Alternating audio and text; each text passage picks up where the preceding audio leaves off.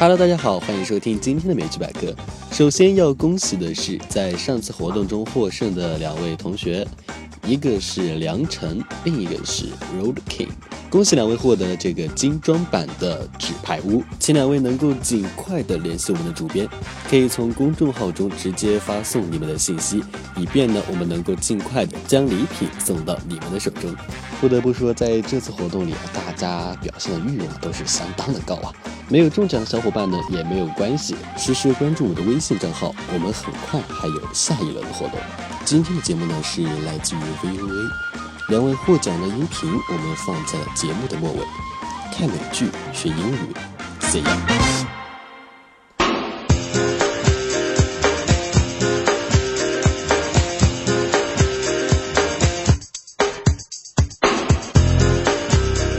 各位听众，现在播送流行美语。Larry 和李华今天去看赛车，李华会学到两个常用语：sick 和 souped up。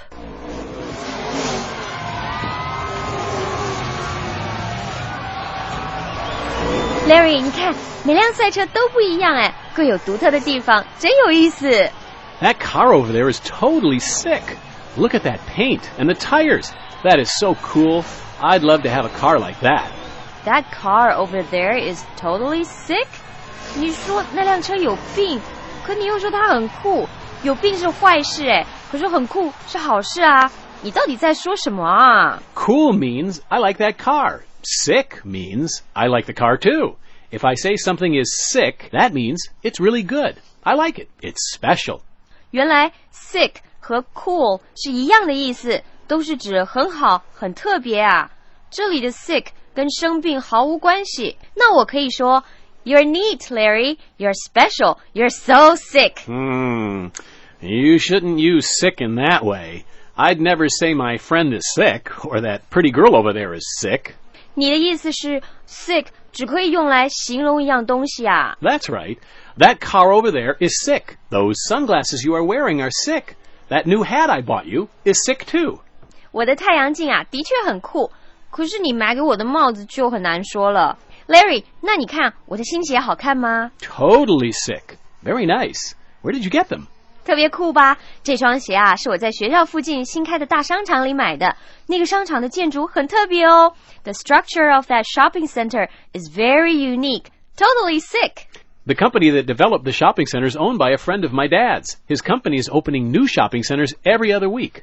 那购物中心是你爸爸的朋友建的啊， 而且每两个星期就开个新的购物中心，那他肯定很有钱喽。That's for sure. Their revenue is pretty sick. With company growth like that, I bet my dad's friend's net worth is pretty sick too. 那是肯定的，收入那么多，家产啊，当然很惊人。我们中国人就说是家产万贯。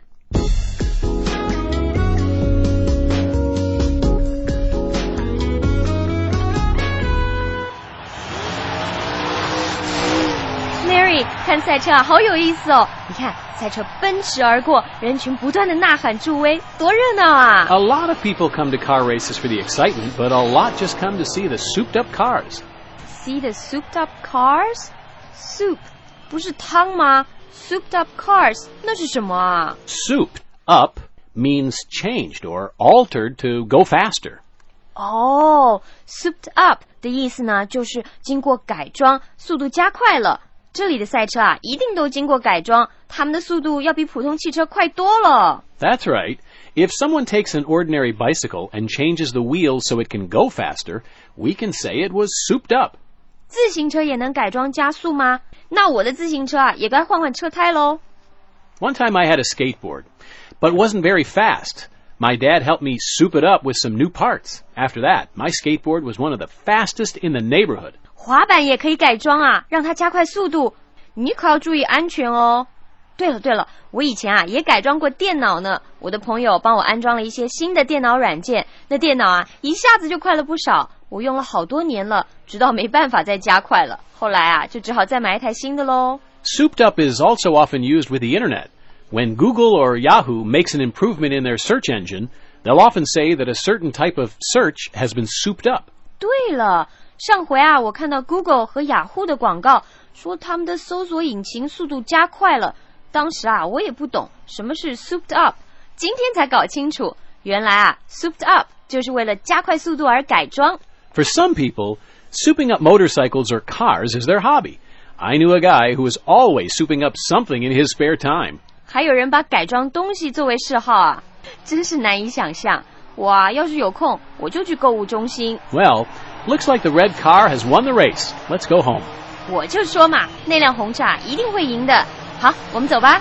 Too bad we can't take one of these souped up cars quickly get home for dinner. I'm hungry. 今天李华学到了两个常用语，一个是 sick，意思是很棒、很酷；还有一个是 souped up，意思是为了加快速度而改装某样东西。